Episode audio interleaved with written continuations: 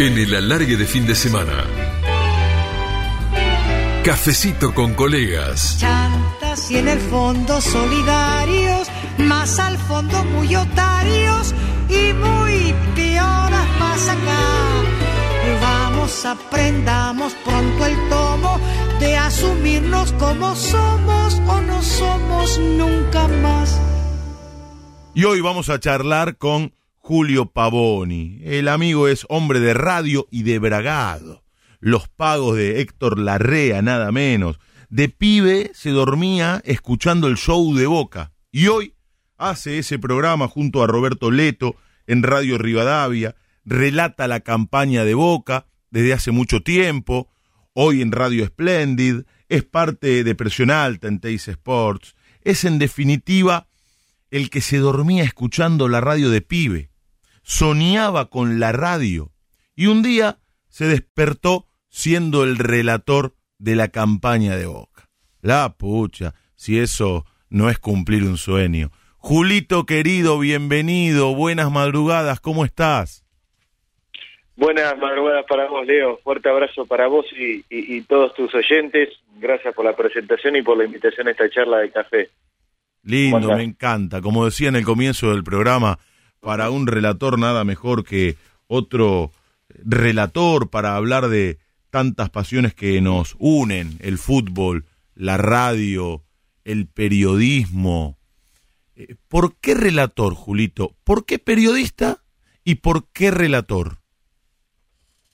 Eh, a ver, arranco por el principio. Como bien decías vos, yo tenía 10, 11, 12 años y me acuerdo que en mi bragado, cuando yo estaba en el colegio primario, eh, me dormí escuchando el viejo show de Boca, que lo hacían Alejandro Fantino, Roberto Leto, eh, Marcelo Palacios, y para mí era, eh, era todo eso, escuchar ese programa a las 12 de la noche.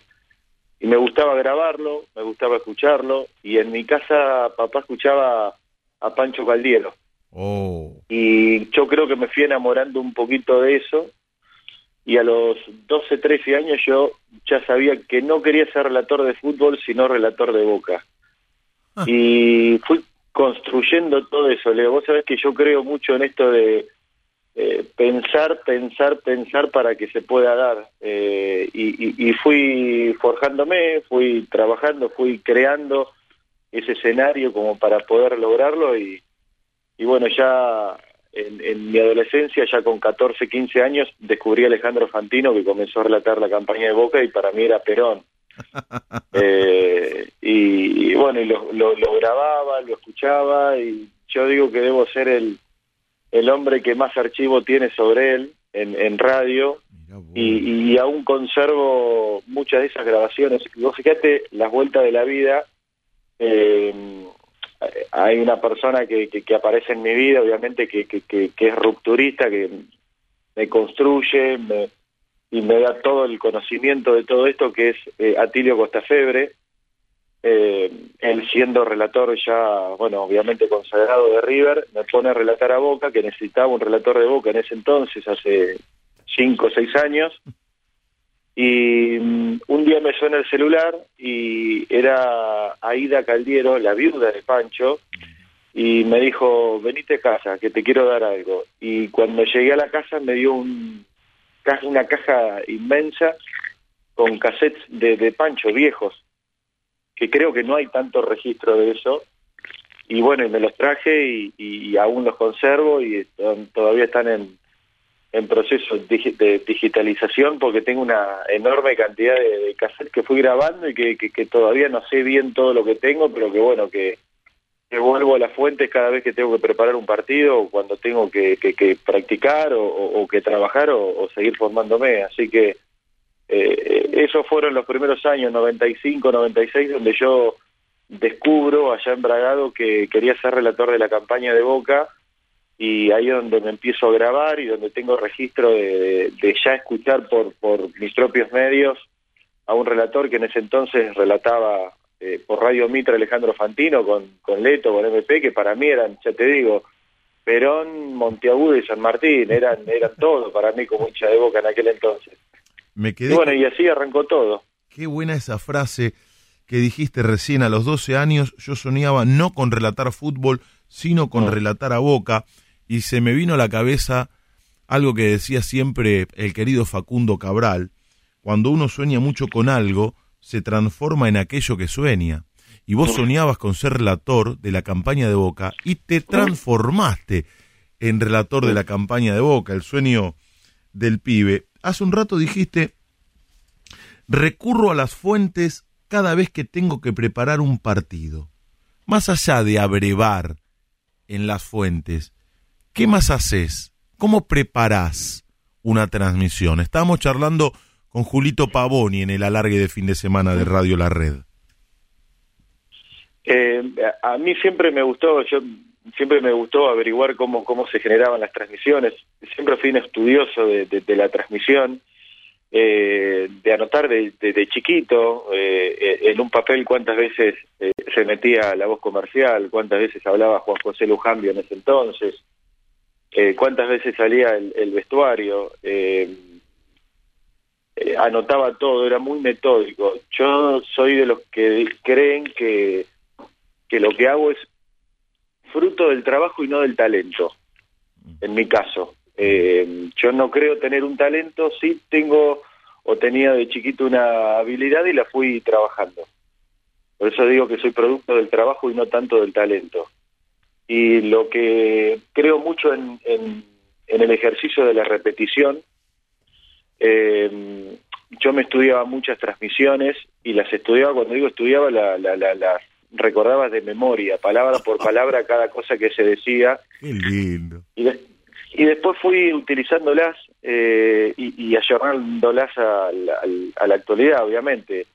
Eh, a ver, me gusta escuchar relatos viejos, eh, por supuesto trabajar con, con, con, una foniatra, con especialistas en la materia, eh, me gusta la lectura, eh, trato de, de, de, de, estudiar todo lo que más pueda como para poder vestir la transmisión. eh, De todo lo que hago, naturalmente que lo que más me gusta es los relatores, Leo, vos sabés que tenemos esa pasión eh, que, que, que, para mí el fuego más importante que tengo eh, es relatar a Boca. Yo cuando a mí me toca eh, transmitir a Boca, yo estoy cumpliendo el sueño de, de chiquitito, de, de, pibe, eh, lo que siempre quise, lo que siempre soñé, y bueno, eh, lo trabajo a eso y creo mucho en, en, el, en el trabajo para, para poder formar a, a, cualquier profesión que vos hagas. A ver, yo digo, si vos pones a una persona a, contra un frontón con una pelota de tenis, desde chiquito muchas horas, todo el tiempo dándole, dándole, quizás no seas vila, pero probablemente tengas una habilidad para el tenis cuando seas más grande, porque bueno, cuando sos chiquito sos más esponja y, y vas aprendiendo un montón de cosas y bueno, yo me fui eh, formando también con eso. Eh, así que eh, me gusta trabajarla mucho con, con los viejos recuerdos que, que, aún conservo. ¿Cuántas pasiones en común que tenemos, Julio? Y pensamos parecido a la hora de la formación, de cómo se forma un relator. Vos hablabas de la lectura, de escuchar transmisiones viejas, Recuerdo que cuando yo era chico iba al Parque Rivadavia y compraba los cassettes de los goles relatados por Fioravanti, José. María Muñoz, eh, Víctor Hugo Morales en sus primeros años en la Argentina. Antes cuando a los más chicos, les cuento, vos lo debes saber, Julio, aunque tenés menos años que yo, yo tengo 48, vos sos bastante más chico pero eh, a, los más chicos incluso que vos, les digo que antes cuando un equipo salía campeón, se sacaba el cassette con los goles relatados por los diferentes narradores del equipo campeón. Y tengo un montón de audios, un gran archivo con voces, relatores de distintas épocas, comentaristas, y me he nutrido, me sigo nutriendo de eso.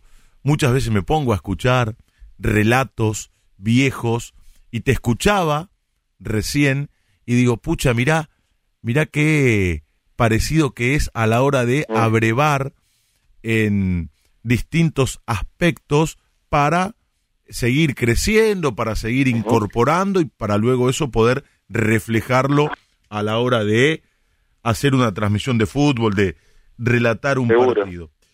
Eh, recién hablabas de esto, ¿no? De la lectura, de la formación, de escuchar. Eh, ¿Qué es lo que lees? ¿Lees solamente cuestiones que están relacionadas con el fútbol o amplías el espectro que luego seguramente te sirve también para aplicarlo en el fútbol, aunque no tenga que ver directamente con eso?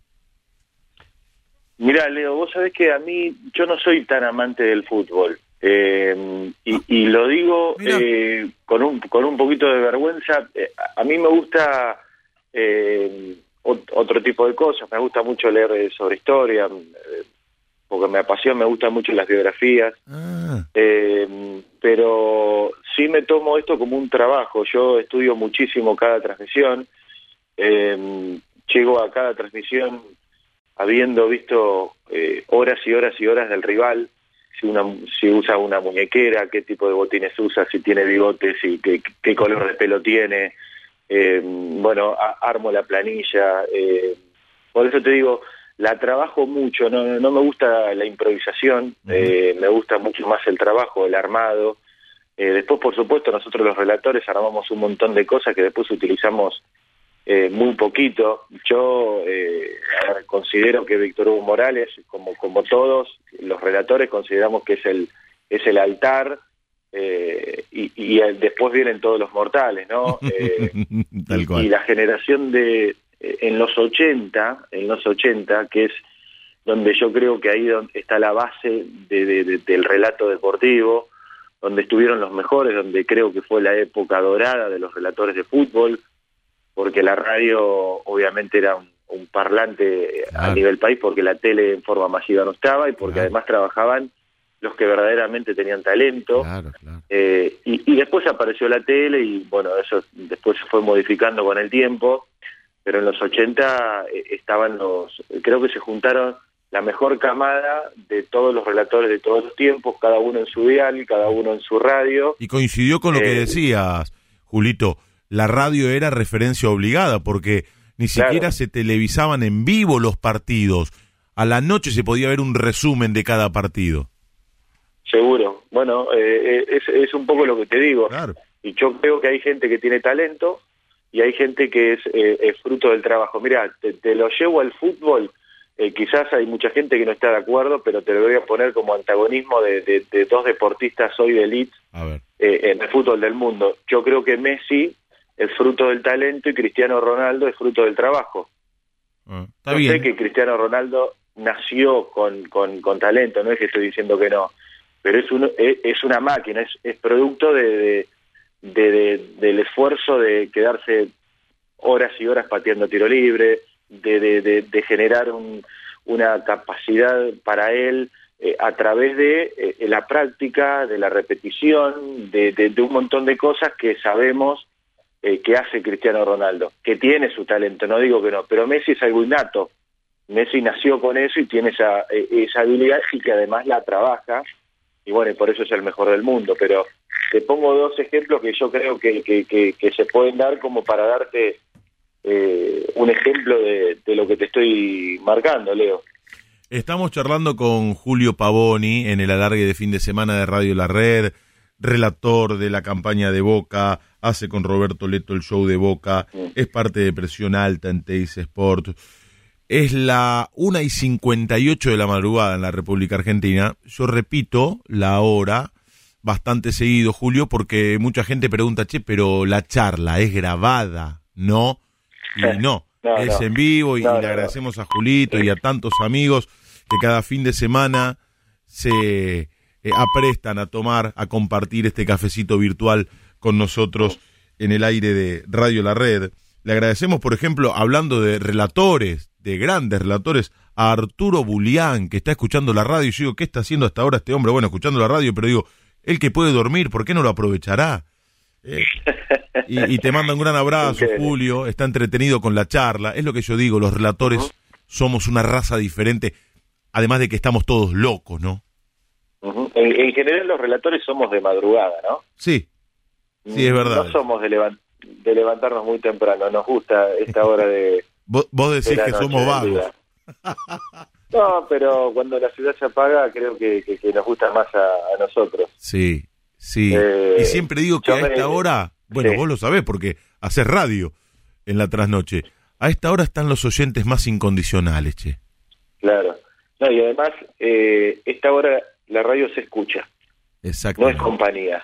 No, no, no es, o sea, es compañía, pero el que, el que en este momento pone la radio te escucha, a diferencia de otros momentos del día que la radio acompaña. Vos pusiste la radio, te fuiste el mecánico trabajará en su taller, eh, eh, eh, el que está en, el campo, bueno, puso la radio, va y, y a ver qué pasa con, con la tierra, con los animales, o, o te fuiste a hacer un mate a tu casa, pero ahora vos estás con la radio y estás escuchando, así que eso es lo lindo que tiene esta hora eh, y que yo disfruto mucho haciendo el show de Boca, que como bien dijiste era primero oyente y después era el, el, el hinchabolas que, que, que, iba a escuchar la radio a pedir laburo, porque eh, así fue como se generó un poco todo esto, ¿no? De, de tocar la puerta de Radio Mitre para decir, yo quiero trabajar acá. Bueno, ahora vamos a ir a ese momento. Quiero que me hables de Mundo Boquense, ese Mm. diario eh, en el que escribías las novedades de Boca.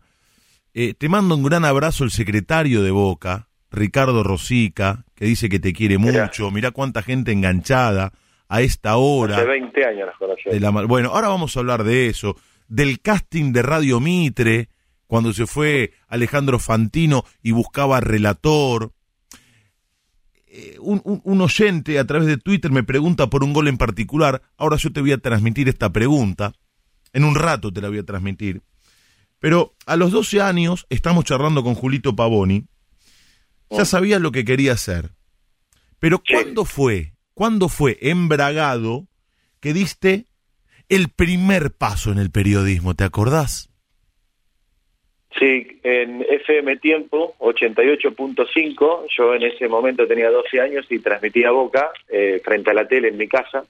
Ah. Me gustaba practicar eso y tengo los cassettes que, que- que conservo todavía como archivo. ¿Pero eso salía al aire por FM Tiempo?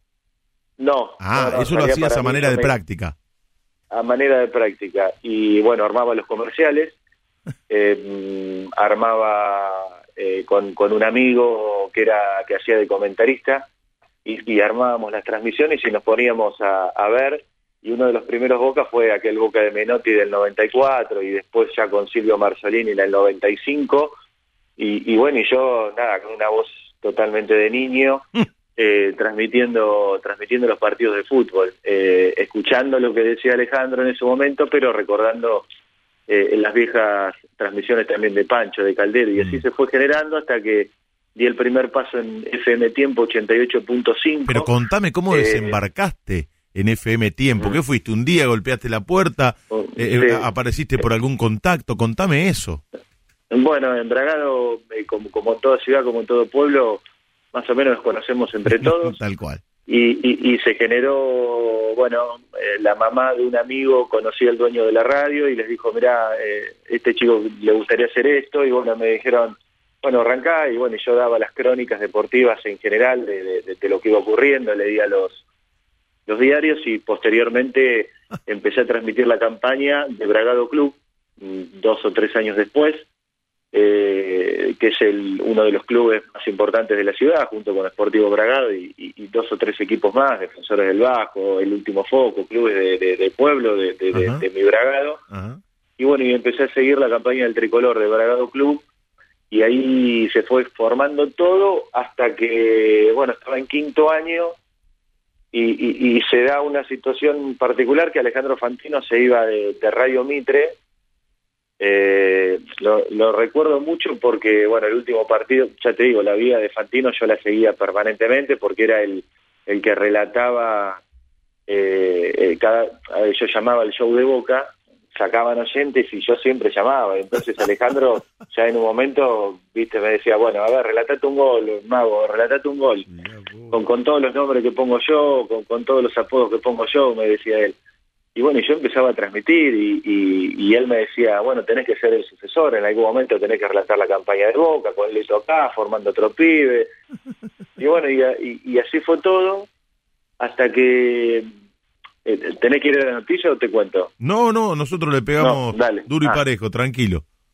Bueno, y, y pasa algo, fines del 2002, él relata el último partido con el maestro Tavares, Boca jugaba con Rosario Central, gol de Cassini, 3 a 2 gana Boca. Mirá cómo Fines del acordás. 2002. Sí. Y mm, me acuerdo que Fantino se fue a los tiros porque decía que había llegado con el maestro Tavares y se va con el maestro Tavares, recordando que él arranca con en el año 92-93. Eh, y, y se va con Tavares a los tiros, peleándose, y yo me imaginaba esa situación. Y, llamo a Radio Mitre y les pregunto si eh, iban a hacer un casting, iban a elegir a alguien, a ver cómo me podía presentar. Yo pibe en el secundario, un loco, 17 años, pero yo llamaba. Eh, siempre fui de pedir laburo, eh, a mí siempre me gustó eso de si, si hay alguna posibilidad, yo me quería presentar, me quería mostrar.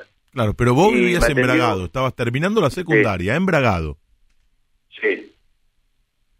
Correcto. Eh, y, y había hecho, bueno, llamo a la radio y me dicen, mirá, eh, ya está elegido el representante de Alejandro Fantino, va a ser Pancho Caldiero.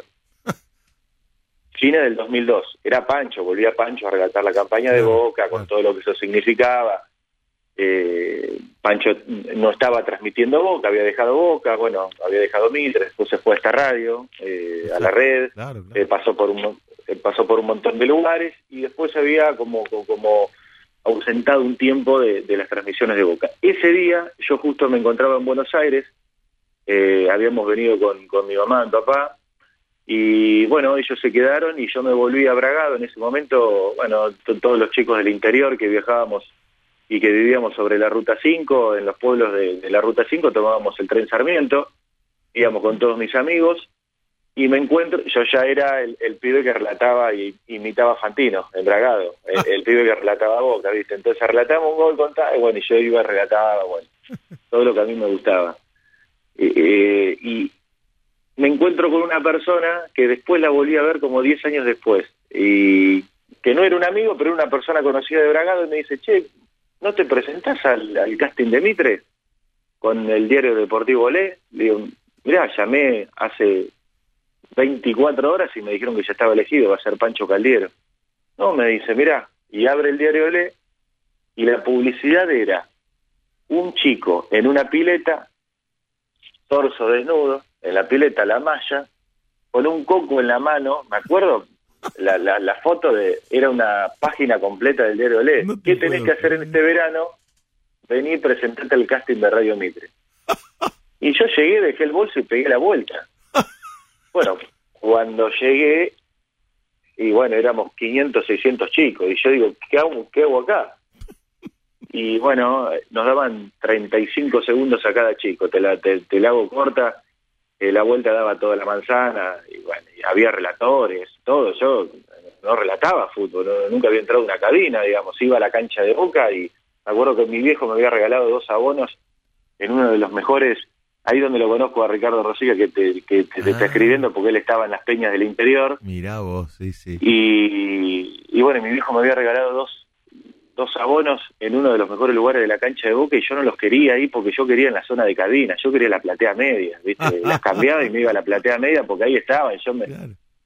Bueno, y- igual vos ya habías relatado algunos partidos de Bragado Club en tu ciudad. Eh, sí, Al- alguna algunos- experiencia algunos part- tenías. Claro, claro, pero eh, bueno, en, en- en- lugares de pueblo, ¿viste? Sí, En- claro, en- claro. En, canchas, bueno, en, torneos regionales. Exacto. Y, Bueno, y vas a hacer bueno, la cola. Al casting. Voy a hacer, estoy, estoy en el casting, doy la vuelta, calle Ecuador, entro, eran 35 segundos para cada uno y nos dan esta situación de que para mí era muy sencillo porque yo estaba acostumbrado a, a- a relatar 30, 35 segundos porque bueno. Era lo que uno practicaba siempre, lo que uno entonces bueno, 35, se- 35 segundos para cada uno y me acuerdo que estaba, viste, ahí estaba Leto, Marcelo Palacio, ¿viste? yo los veía allá en el fondo. Y bueno, y bueno, me vuelvo, doy los 35 segundos, me acuerdo gol del Chelo Delgado, relaté, Marcelo Delgado. Y cuando vuelvo a Bragado ese mismo día, me llama el gallego López, productor de Radio Mitre, hoy productor de ESPN, Exacto, claro.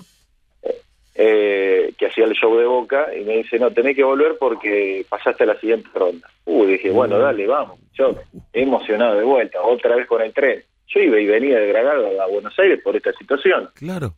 Llego y ya ahí habíamos menos chicos. Es el casting que termina ganando De Paoli. eh, y siendo elegido Rodolfo de Paoli, claro. Y, eh, de Paoli y, Mol. Y Adrián Moll, Y que, Adrián que- Moll. que terminamos siendo muy amigos, Adrián, con él. Y mm, nos toca relatar Boca Real Madrid. Y es uno de esos partidos en donde yo recordaba eh, palabra por palabra lo que había dicho Alejandro dos años antes. Ah. Que probablemente ni Leto ni, ni todos los que eran el jurado eh, eh, recuerden lo que había dicho Alejandro. Claro. Entonces yo sabía, ¿viste? Claro. Aquí estamos en Japón, frío intenso en esta mañana de Tokio, estos camperones que nos dio la gente de prensa, con este frío intenso, vamos a ver el Real Madrid. Y bueno, y yo ya sabía lo que había. Entonces fui con eso. Cambié un par de palabras y relaté Boca Real Madrid que nos daban a todos.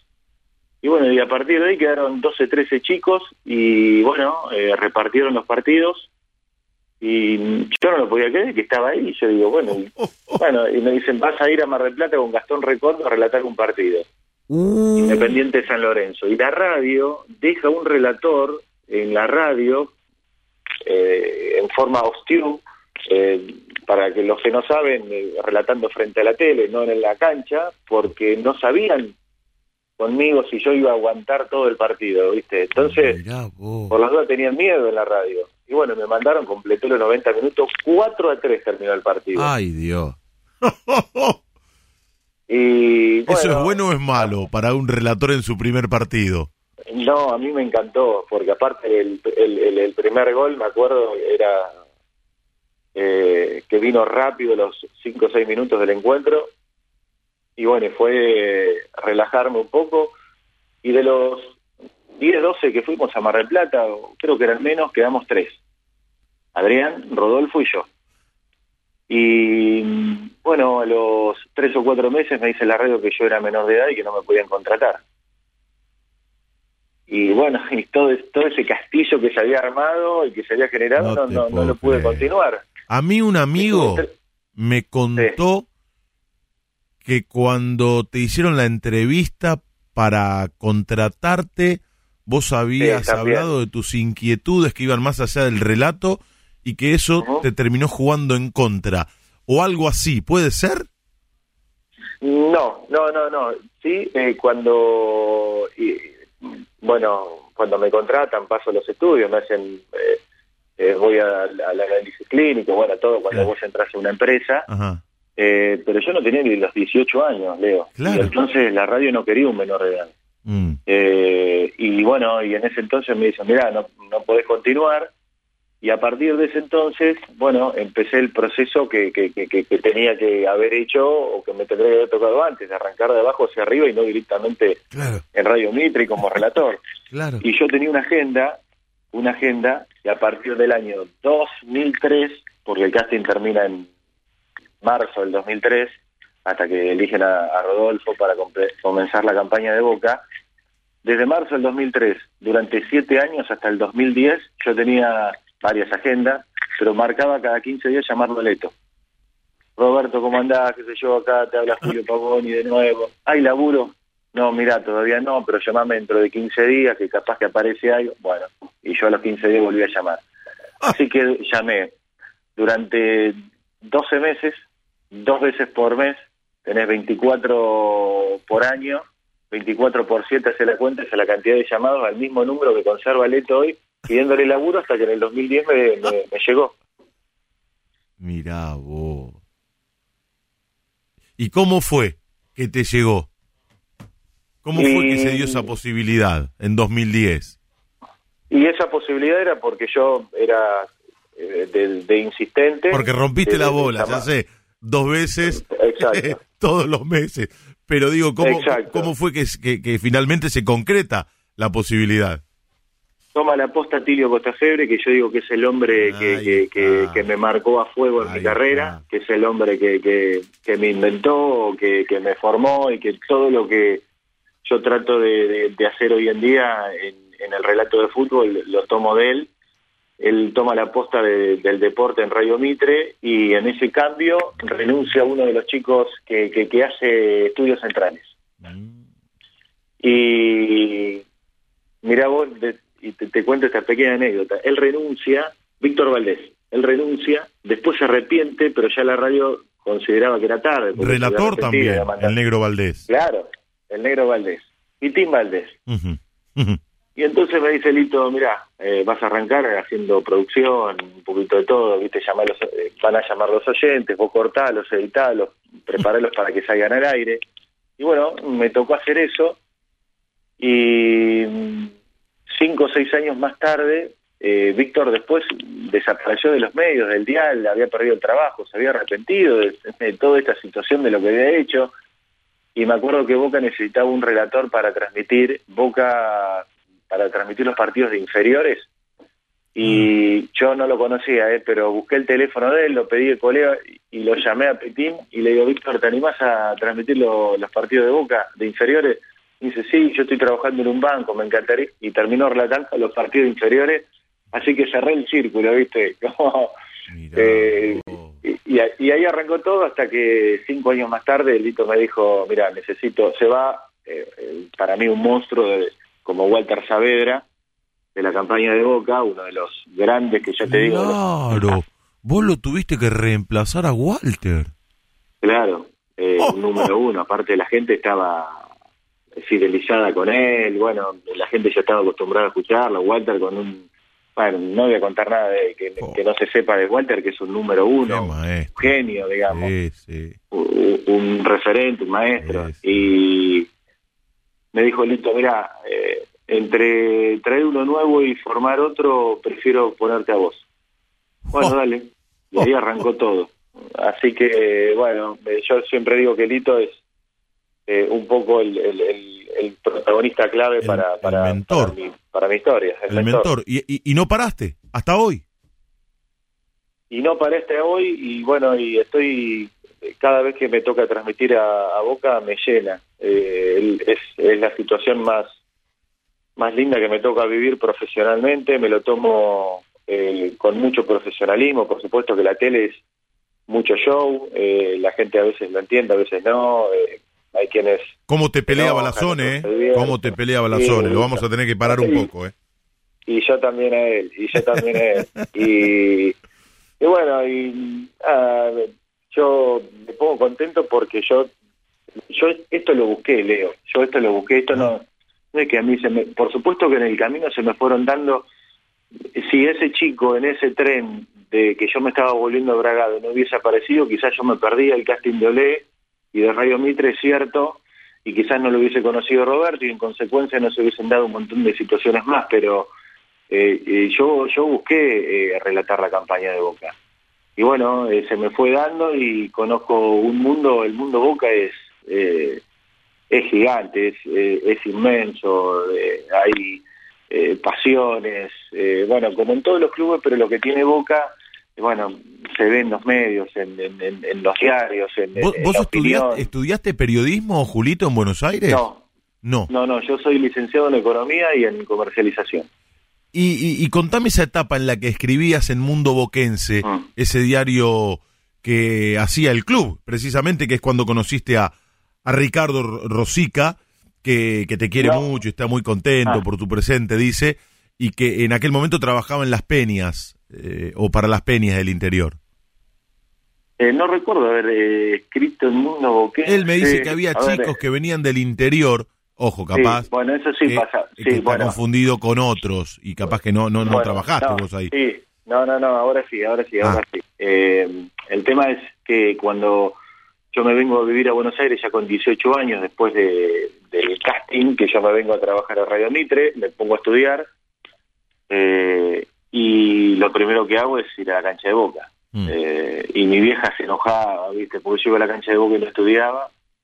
Y, y un día me dijo, te voy a sacar el carnet, no te voy a pagar más la cuota de socio y no vas a entrar más a la cancha Uh. porque vos tenés que estudiar. Y bueno, bueno, la situación de todas las madres. Eh, y mm, entrando por la puerta de Bransen 805, en el hall central, a mano derecha estaba la oficina de peñas de, de interior, que en ese momento presidía Jorge Morameal Claro. y Ricardo Rosica estaba trabajando ahí también. Entonces, eh, ahí habíamos eh, cuatro, cinco, seis chicos del interior que íbamos y trabajábamos ahí a donores, obviamente, digamos, eh, para, para colaborar. Entonces venía un presidente de Peña del interior y íbamos al quincho de Boca y armábamos todo. Esto te estoy hablando del año 2000, 2001, 2012. Eh, eso eran los años de Boca, los años dorados de, Carlos Bianchi, donde se ganaba todo y donde el club vivía los mejores éxitos deportivos, por lo menos en la etapa contemporánea. Y ahí conocí muchos de los chicos que hoy todavía conservo como amigos, eh, cada uno viviendo en, su lugar, y había chicos de Balcarce, chicos de Bahía Blanca, eh, chicos de, del sur del país, mm. eh, y, bueno, y estaba yo también ahí que iba, y bueno, y trataba de colaborar y hacía un poco de todo para, para los que venían de las peñas, y, bueno, y en el club, por eso yo me enamoré de chiquitito de Boca y después lo, lo fui haciendo muy individualmente, así que Ah, yo estoy muy feliz con lo que estoy haciendo, Leo, porque eh, relatar la campaña de Boca y al lado un monstruo como Roberto, ¿no? que eh, es, la voz de Boca y, y, y, y, él que pasó por el lado de Pancho, por el lado de Alejandro, después de Rodolfo, después de Walter, y hoy eh, me toca estar al lado de él y, y, él me va formando todo el tiempo y él me dice hasta para un poco, no te desbande, anda por acá, anda por allá y, bueno, y obviamente que también me va educando eh, con el correo de los partidos y los años también, Leo. Julio, estamos charlando con Julio Pavoni, compartiendo el cafecito con colegas en el alargue de fin de semana de Radio La Red. ¿Alguna vez tuviste que laburar de otra cosa? Sí, claro. Eh, a ver, yo laburé en empresas eh, por, por, mi estudio. trabajé en, en, una empresa que, que vende autos muy famosa, Carwan. Ah, mira.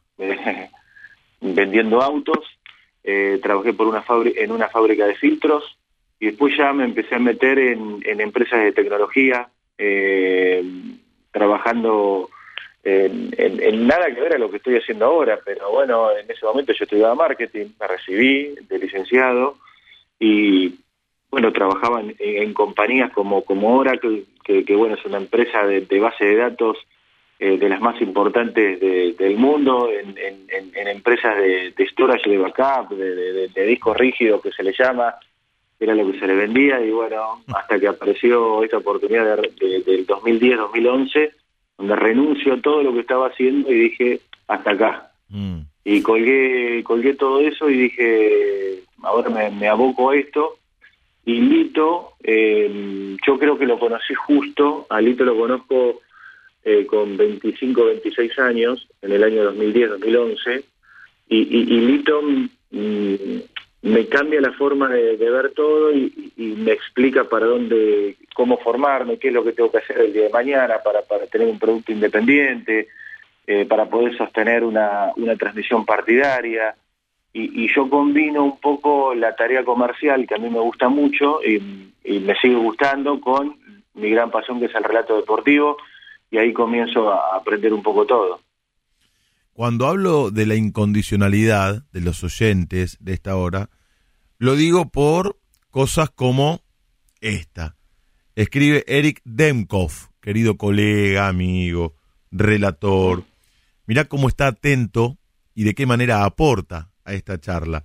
Boca 3, Rosario Central 1, fue el último partido, lo que contabas recién, Julio, de Alejandro Fantino en Mitre la misma tarde que salió campeón el Independiente del Tolo Gallego, ganándole 3 a 0 a San Lorenzo en el Videgain. Y agrega, no lo conozco a Julio, pero vi varios videos en YouTube de sus notas arriba de un auto. Está hablando del subí que te llevo, que vos vas recorriendo la ciudad con protagonistas de la historia de Boca, con exfutbolistas, con jugadores de inferiores, que eh, está muy bueno y que la gente lo puede ver. Bueno, como marca Eric, eh, eh, están los programas colgados en YouTube.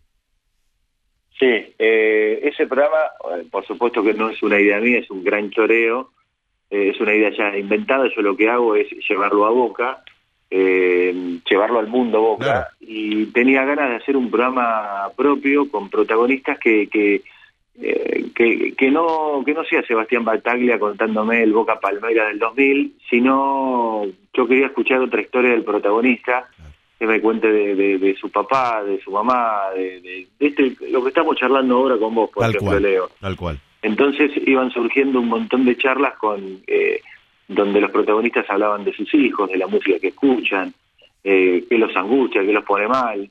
Y, bueno, y allí fueron surgiendo un montón de, historias de dónde viene cada protagonista del mundo Boca, más allá del el gol que más gritaste, o qué significa la cancha de Boca, o, cómo fue el día del debut, y todo ese tipo de cosas que, que son interesantes para el hincha de Boca, obviamente, pero que ya la han contado muchas veces, y, y, bueno, yo quería llevar eh, la historia del protagonista desde otro lugar, desde otra óptica, mm. y además porque era eh, a ver, yo llevaba las cámaras en, el auto y cuando salía eh, la, posibilidad de entrevistar a alguien, lo, lo realizaba en dos minutos y después lo mandaba a editar. Entonces es un programa que a mí me trajo muchos buenos resultados, eh, que ya lo dejé de hacer por esto de la pandemia, porque es muy complicado subirse al auto con, con alguien. Yo tenía entendido que eh, ibas a, volver este año, claro, pero la pandemia complicó todo. Exacto, Leo. yo quería volver, pero bueno, todo esto de la pandemia es complicado porque si el protagonista va con el barbijo atrás, eh, es más eh, dificultoso todo para hacerlo y bueno, y preferí esperar un tiempo más a ver si, si podíamos volver a, a, la originalidad también un poco del programa. Eh, pero me dio muchos, muchos lindos resultados, pero de todo lo que hago, nada, nada, nada lo cambio por relatar. A propósito de relatar, escribe un amigo en Twitter, cuyo nick es Reporte Fútbol, dice, fuerte abrazo a Julito Pavoni. Hay un relato de Tevez que es inolvidable, si puede dar detalles en lo que sintió en ese momento, y manda saludos. Me imagino que debe estar hablando de este gol, Copa Libertadores del año pasado, había fallecido pocos días antes eh, Diego Maradona, Inter recibió a Boca, y pasaba esto con TV de protagonista y con el relato de Julito Pavoni. Tiro libre que va a ejecutar, eh, le viene tomando Salvio. Salvio para Tevez, Tevez está en el área, media vuelta, tiró. Carlitos.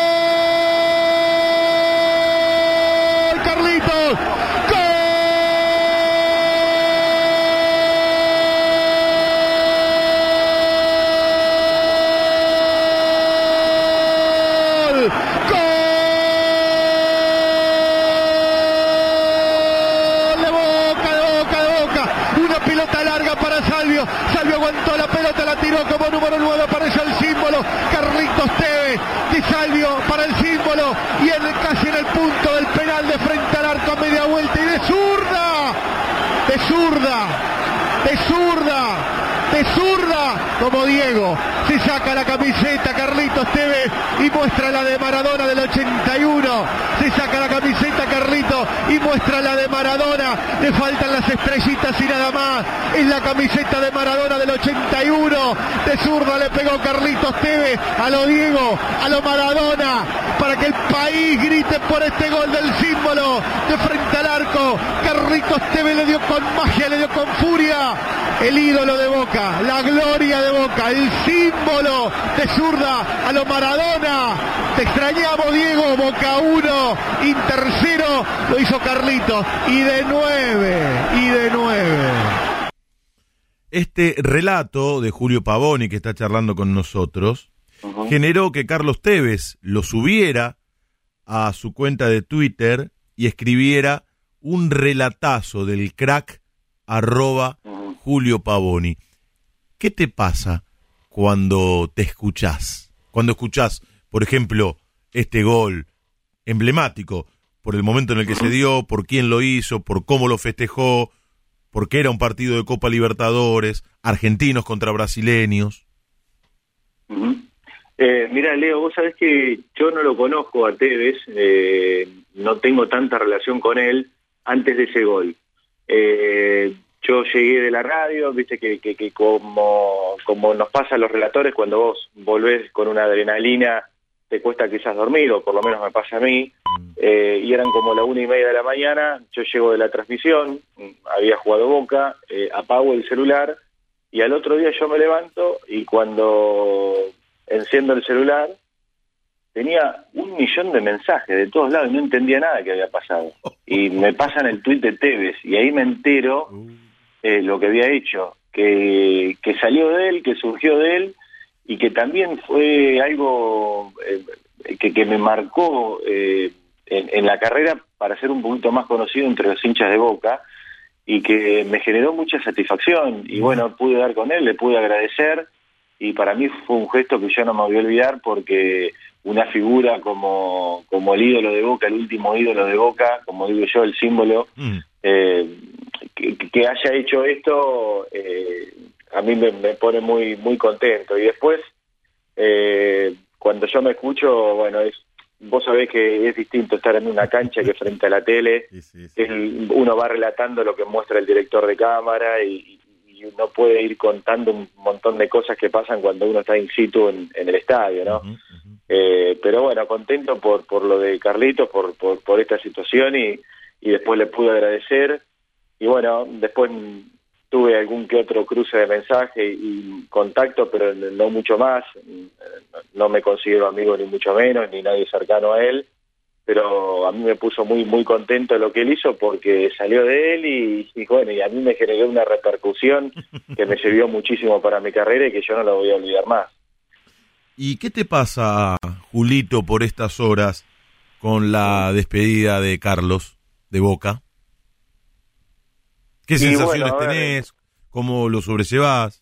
¿Qué lectura ver, haces? A ver, un par de, de cosas que, que, que, que me fueron pasando y que probablemente después en las reflexiones también vayan surgiendo con el correr de los días.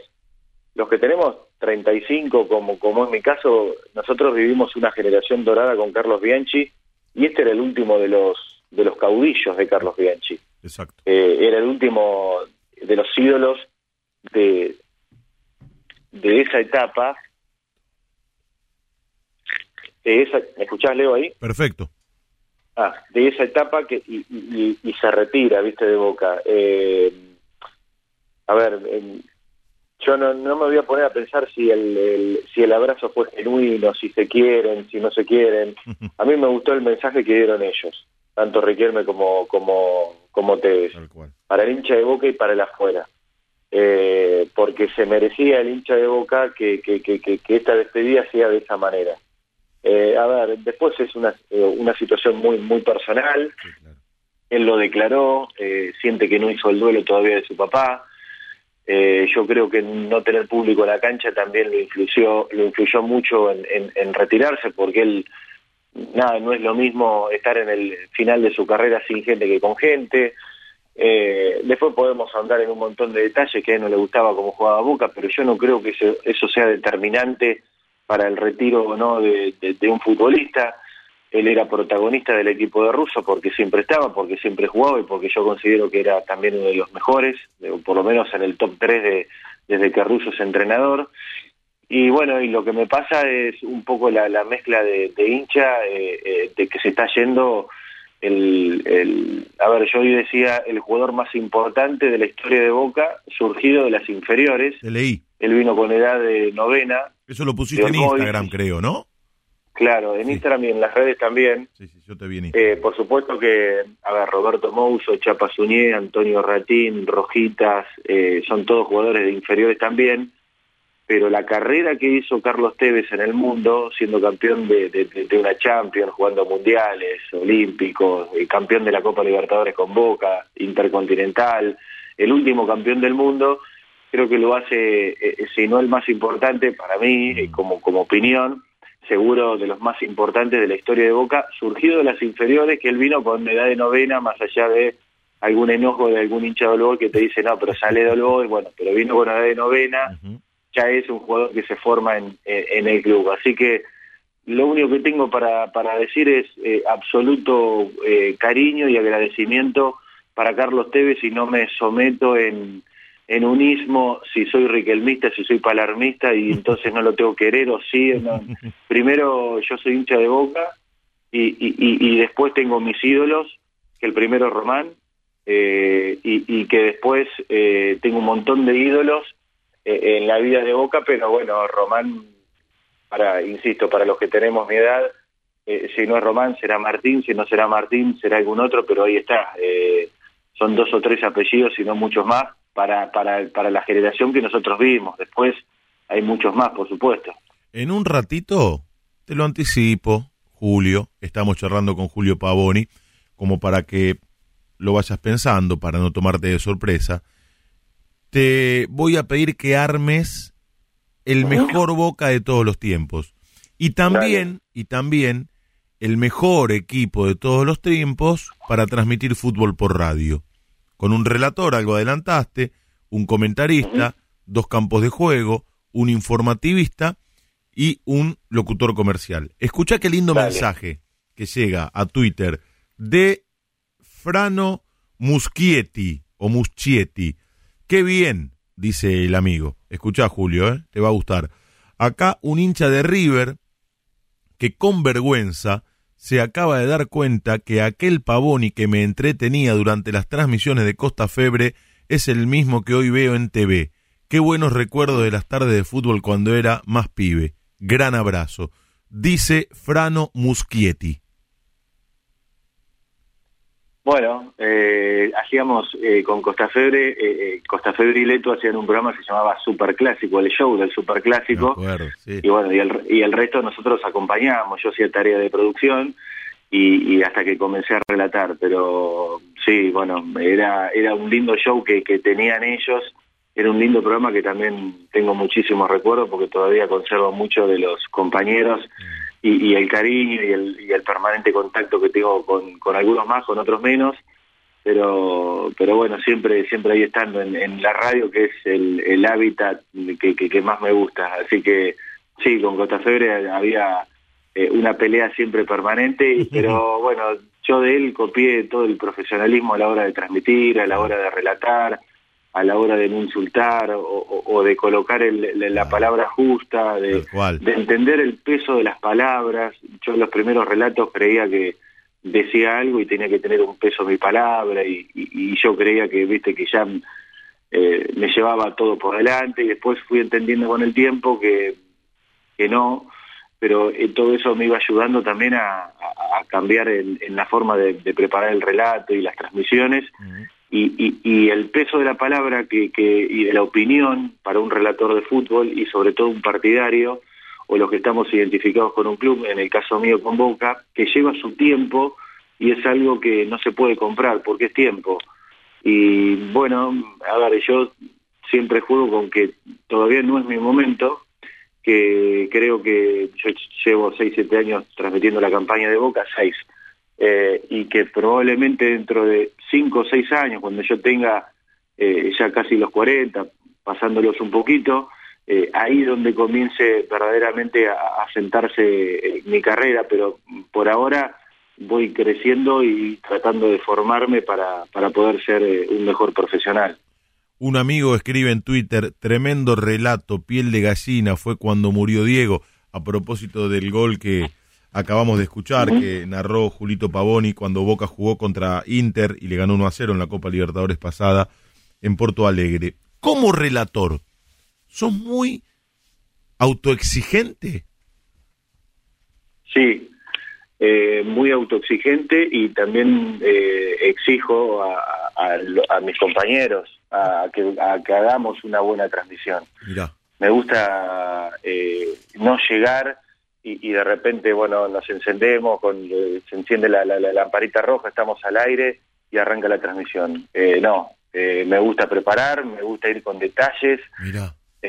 por supuesto que, que, además de ser, de aplicar la seriedad justa, creo, para una transmisión, me gusta también la parte del show, de entretenimiento y de ponerle una musiquita a cada integrante y, colocar el suspenso y, y esperar y voy a la tarea comercial, voy con dos y vuelvo con, con, el móvil para que me desarrolle mejor la noticia y, genero el clima de radio. Eso, todo eso me gusta.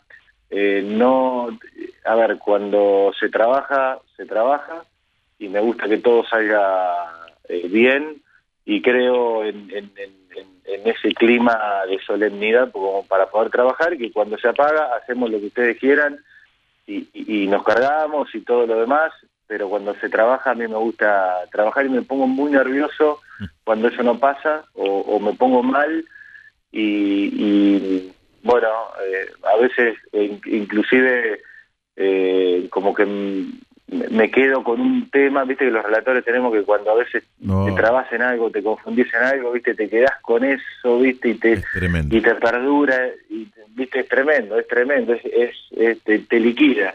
Bueno, me quedo mucho con eso, pero bueno, es todo para, para hacer un mejor trabajo y, y lo, lo vivo, yo siento que, que desde que comencé estoy haciendo una mejor transmisión a los primeros años, eh, es mucho mejor la que hago hoy que la que hacía hace cuatro o cinco años, por eso eso lo noto y lo veo. ¿Cuánto tiempo te demanda preparar una transmisión? Eh, mira, Leo, la verdad es que yo no tengo un tiempo de preparación. Eh, estoy todo el tiempo pensando en, preparar el partido eh, durante toda la semana. Eh, convivo con eso. Soy eh, a ver, pongo un cassette y voy anotando y, quizás lo que no anoté en, la grabación pasada la anoto ahora eh, porque me, llevó o voy a un libro. Me gusta trabajar mucho con diccionarios de, sinónimos y antónimos. Mm. Eh, pero bueno, forjar un estilo o, forjar una, una, idea de relato también, por lo menos a mí me ha costado, me cuesta todavía, eh, la estoy buscando. Eh, y viste que los relatores tenemos latiguillos y, mm. y, eso también se fue se fue generando eh, y bueno y, además el relator partidario también aplica otros otro tipo de recursos que el relator normal de fútbol no lo tiene como no gritar el gol del rival eh, como, como generar una crítica al, al, club o, al, o al entrenador o al jugador del momento, porque eso también es lo que busca el hincha, porque es lo que te busca, y entiendo también que cuando el equipo no está bien o está perdiendo, también te escucha el rival, eh, porque yo lo hacía con Costa Febre cuando era hincha de Boca y lo ponía, eh, y, bueno, todo ese juego también lo, lo, tengo bien en claro, y, pero no, no, tengo un tiempo determinado como para preparar una transmisión. Sí, que estoy todo el tiempo pensando en, qué hacer o cómo mejorar. Correcto, sí. Me gusta, yo me subo al auto y sin, eh, cuando no escucho, por ejemplo, los archivos que tengo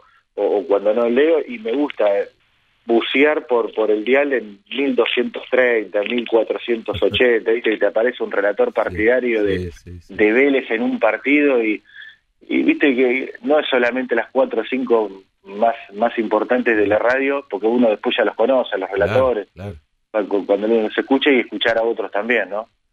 Sí, y, y a veces no te pasa que por ahí estás inmerso en una lectura que no tiene nada que ver con el fútbol, y de repente encontrás algo y decís, uy, esto viene bárbaro para eh, una transmisión, para alguna jugada, alguna frase, cierta cita, y vas y lo anotás en algún lado? Sí, todo el tiempo, todo el tiempo. Yo, eh, viste que cuando vos frenás en un semáforo hay cuadernitos, hojas en blanco que te venden. Y bueno, en mi casa tengo pilas porque voy y anoto y lo, y lo pego y después lo saco y lo vuelvo a pegar y y lo vuelvo a notar, eh, soy un amante del método, soy un amante del trabajo y soy y, creo, creo en eso, mm, mm. Eh, en que en que con el estudio uno puede ser un, un, mejor profesional, obviamente, que porque ya te digo, no, no me considero fruto del talento, Leo, entonces eh, siento que tengo que estar trabajando todo el tiempo y me autoexijo en consecuencia de esto para poder lograr un, mejor compromiso y un mejor producto también con, el oyente. Eh, así que sí, anotando todo el tiempo cosas y quizás esto no lo uso hoy, pero lo voy a usar mañana y sobre todo estudiando mucho historia de Boca. Eh, me gusta mucho la historia en general, eh, que, que, te comentaba, del mundo, de la humanidad, biografías también de, grandes personajes de la historia también.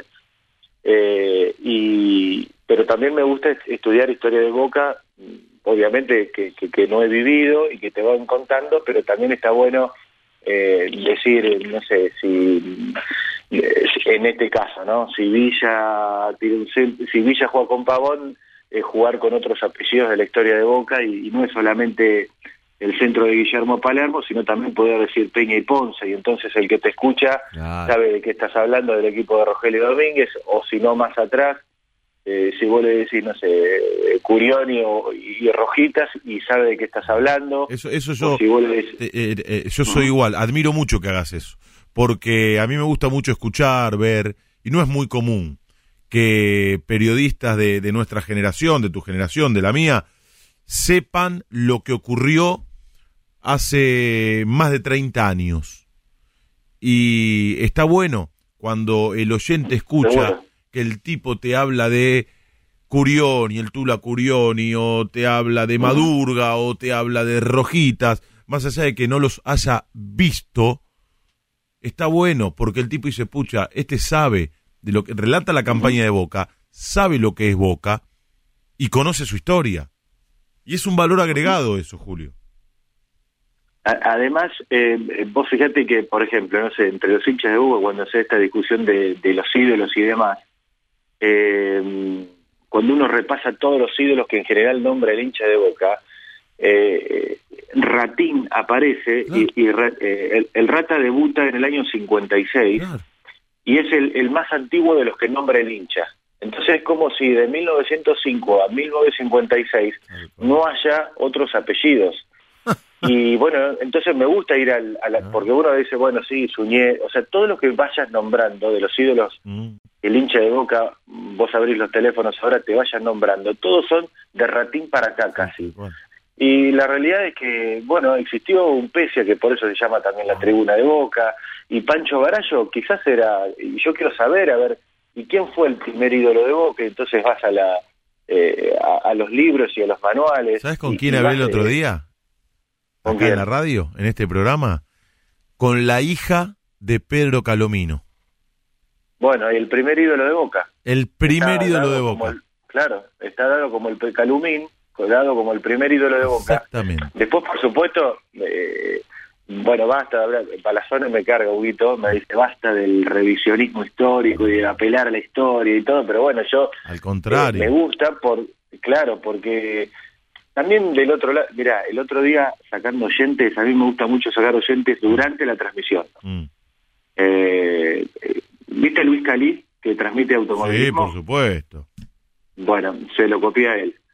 Eh, durante la transmisión, porque en general los oyentes o están no antes o en la mm, previa. Mm, Dije, lo quiero hacer durante la transmisión también. A ver cómo es esta historia, porque viste, siempre te cuentan que no, que en realidad la gente apaga la radio para ver el partido, solamente te escucha la previa. No, impresionante en la 990, en la radio que estoy trabajando ahora con, con Leto transmitiendo Boca, eh, impresionante uno tras otro y llamó un hombre de 88 años y pegado a él un nene de 12. Entonces, el, eh, ¿quién es tu ídolo, viste? Porque el mm. pibe de 12 años, ¿qué? ¿Viste? Es, es, lo que le cuenta el papá, lo que nos pasó a todos. Y bueno, y ahí te marca un poco que, que si bien no yo tampoco abuso de la historia y estoy todo el tiempo hablando de, de, los equipos de, no sé, Sosa, Pesi, Alasati, oh. Corcuera, y que la gente, viste, se, eh, que, el que me escucha dice, no, esto ni sé qué, pero tampoco digo todo lo demás no existe. Entonces, eh, Boca tiene tanta cantidad de historia de 1905 para acá que hay que recordarla todo el tiempo. Escucha, mi primer autógrafo se lo pedí a Carlos Sosa. Bueno, por supuesto yo no lo conocía, pará, yo tengo yo tengo 48 años, pero pero un día yo era pibito en Parque Chacabuco, vivía, sigo viviendo ahí. Y mi papá me dice, "¿Ves aquel señor?" ¿Cuál? Aquel que está en la esquina, alto, ¿viste? Eh, con un bigote espeso. Sí, bueno, ese señor jugó en Boca, jugó en la selección nacional. Se llama Carlos Sosa. ¿Por qué no vas a, pedir un autógrafo? Y me trae mi papá una revista donde había una foto de Sosa. Y yo muy futbolero, imagínate. Encantado de la vida. Fui y el hombre no lo podía creer.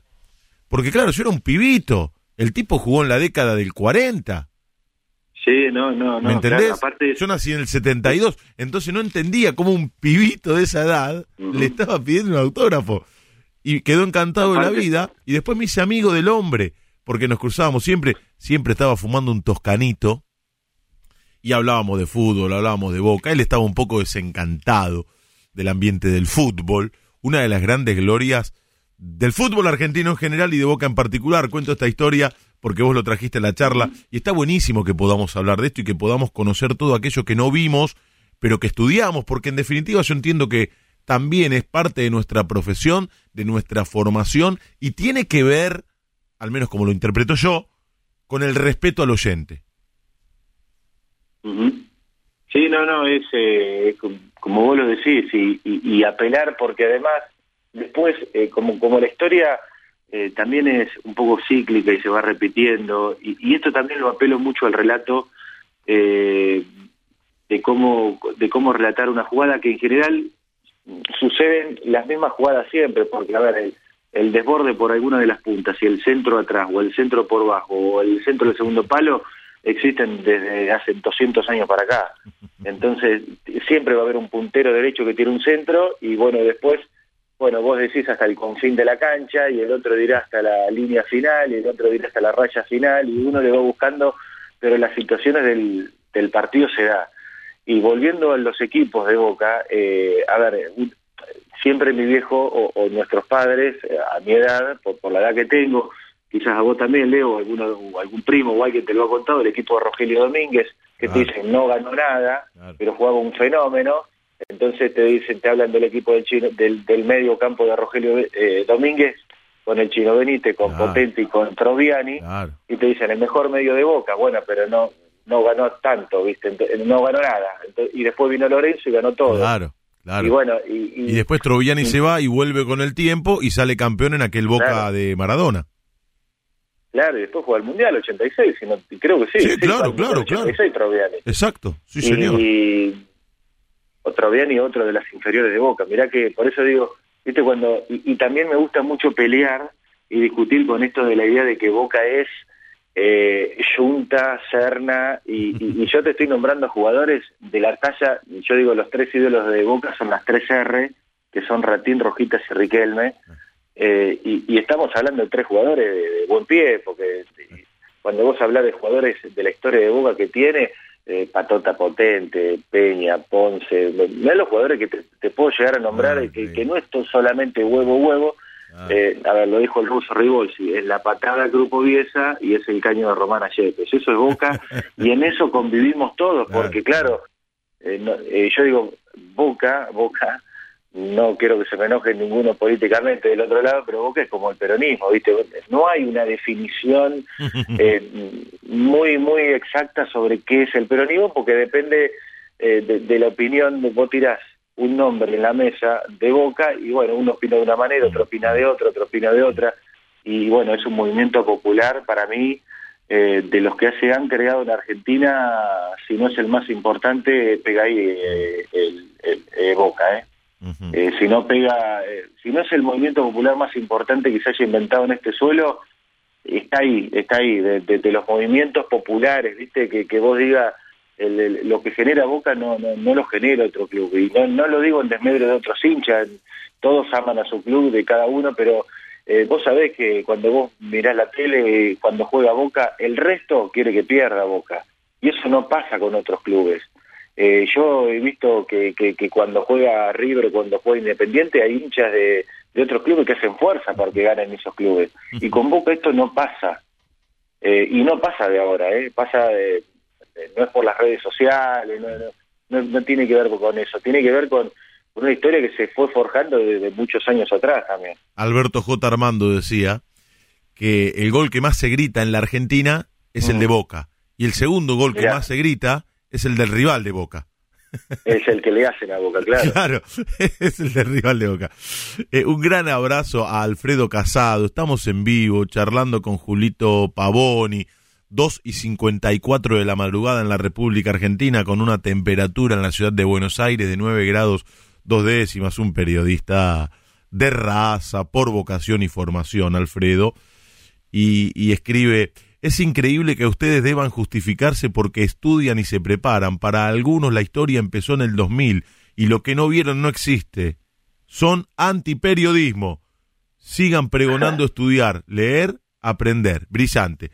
Bueno, es muy lindo que lo diga Alfredo porque es un periodista de ley, un querido amigo, le mando un gran abrazo y le agradezco por los conceptos y por estar escuchando la radio. Lindo, lindo elogio, Julito, pero está muy bien el camino que estás transitando, porque en definitiva eso después se refleja en cada partido que relatás, en cada programa que haces, en cada transmisión. Vamos a escuchar otra buena y después te voy a preguntar por una no tan buena. Estamos compartiendo el cafecito con colegas con Julito Pavoni. Hace un rato escuchamos el gol que relataste de Carlitos Tevez, pocos días después del fallecimiento de Diego. Y ahora vamos a escuchar otro relato que se viralizó, que no es de un gol, es de un penal fallado, pero que a Boca le dio la posibilidad de meterse en la semifinal de la Copa Libertadores del año pasado. Escuchamos. Vamos a bandija. Vamos a bandija.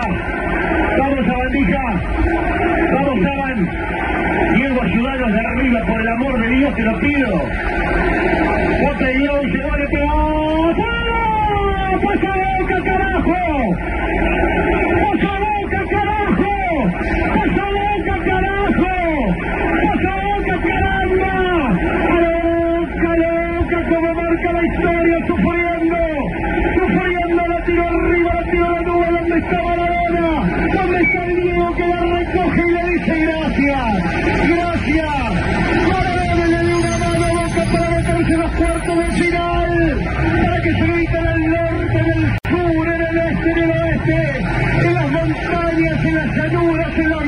Para que la contra cuando estaba prendida la radio y mirando la tele diciendo pasa el Inter, que de fuera los bosteros,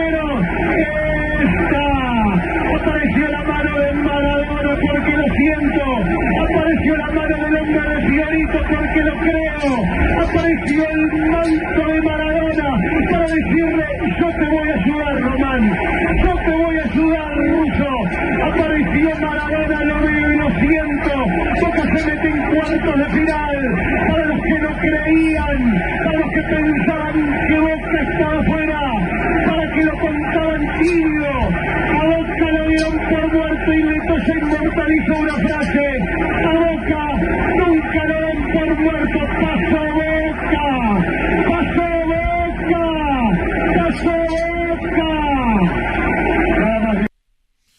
El relato de, de Julito Pavoni, octavo de final, octavo de final, me corrijo. En cuarto llega Racing y después Boca pierde con Santos en semifinal de la Copa Libertadores de América.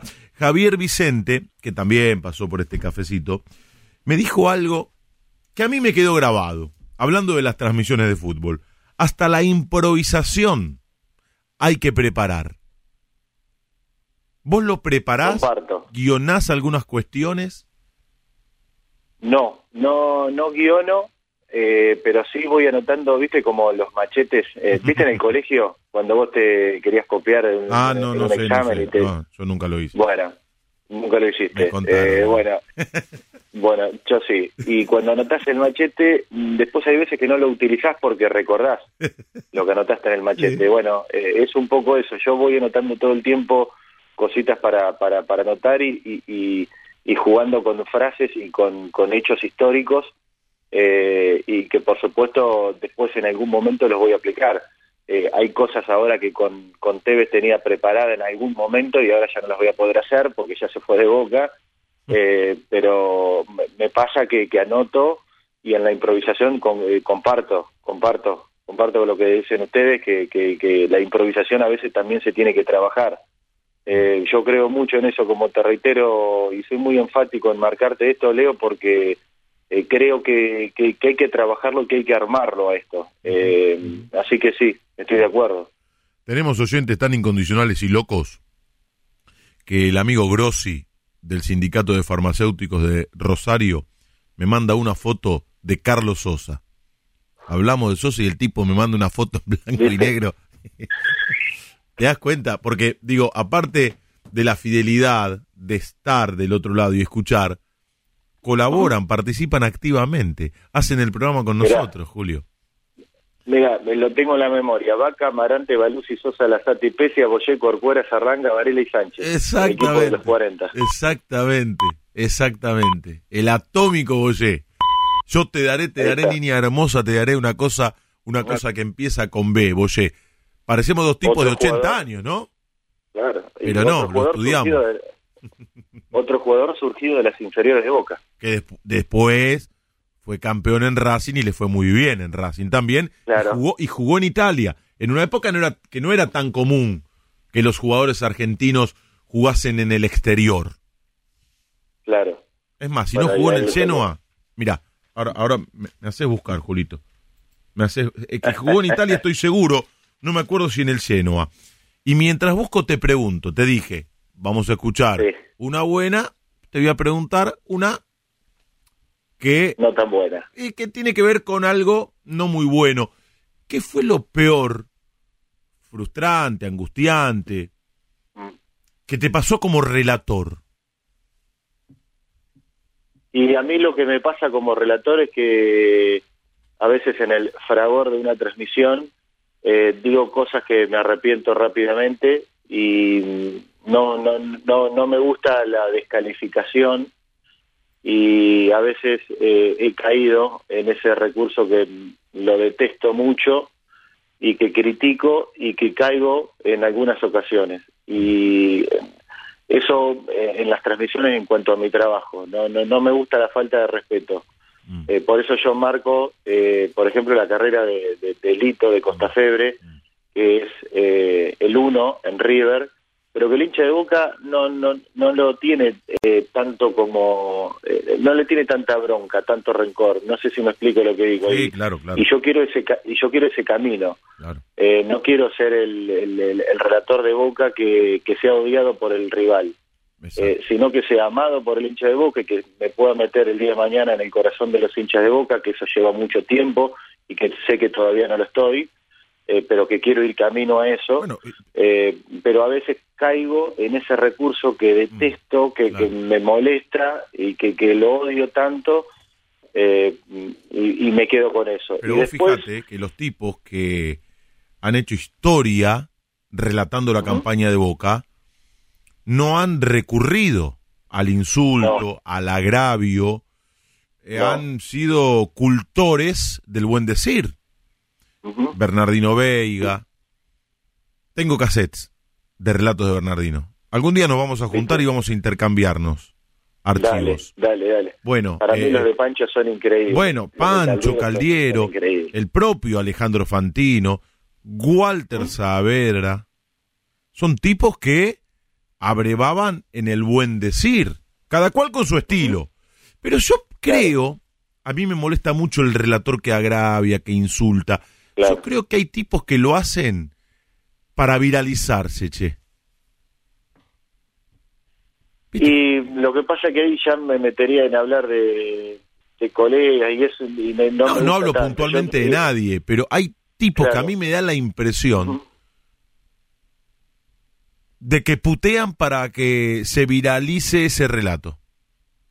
Bueno, eh, es probable y lo bueno el día que, que yo siempre le digo a los que me acompañan en, en mi carrera o, o quienes trabajan conmigo que el día que, que caiga en eso eh, me lo hagan saber eh, si yo no me doy cuenta porque es algo que no no, no- no quisiera para, para mi carrera. Mm. Eh, a mí me gustaría más apelar a la emoción y a poder estar en el corazón de los hinchas de Boca, que es difícil meterse, eh, que, que, que el, el, el hincha partidario te escuche y se sienta identificado con lo que vos decís, con la crítica, con la crítica bien, constructiva, porque no es tampoco para decir está todo bien, es como si yo agarro el micrófono mañana y digo qué bien que juega el equipo de Miguel Ángel Russo y qué bueno que está, pero tampoco, eh, bueno, eh, Russo, a ver, eh, entendiendo el juego, pero no descalificándolo, y eso es lo que no quiero caer. Y después cosas feas que me que, que, que te pasan es cuando, bueno, creo que nos ha pasado a todos los relatores, cuando erras en algún gol Ay, Dios con algún apellido, ¿viste? No, no. Eso te queda...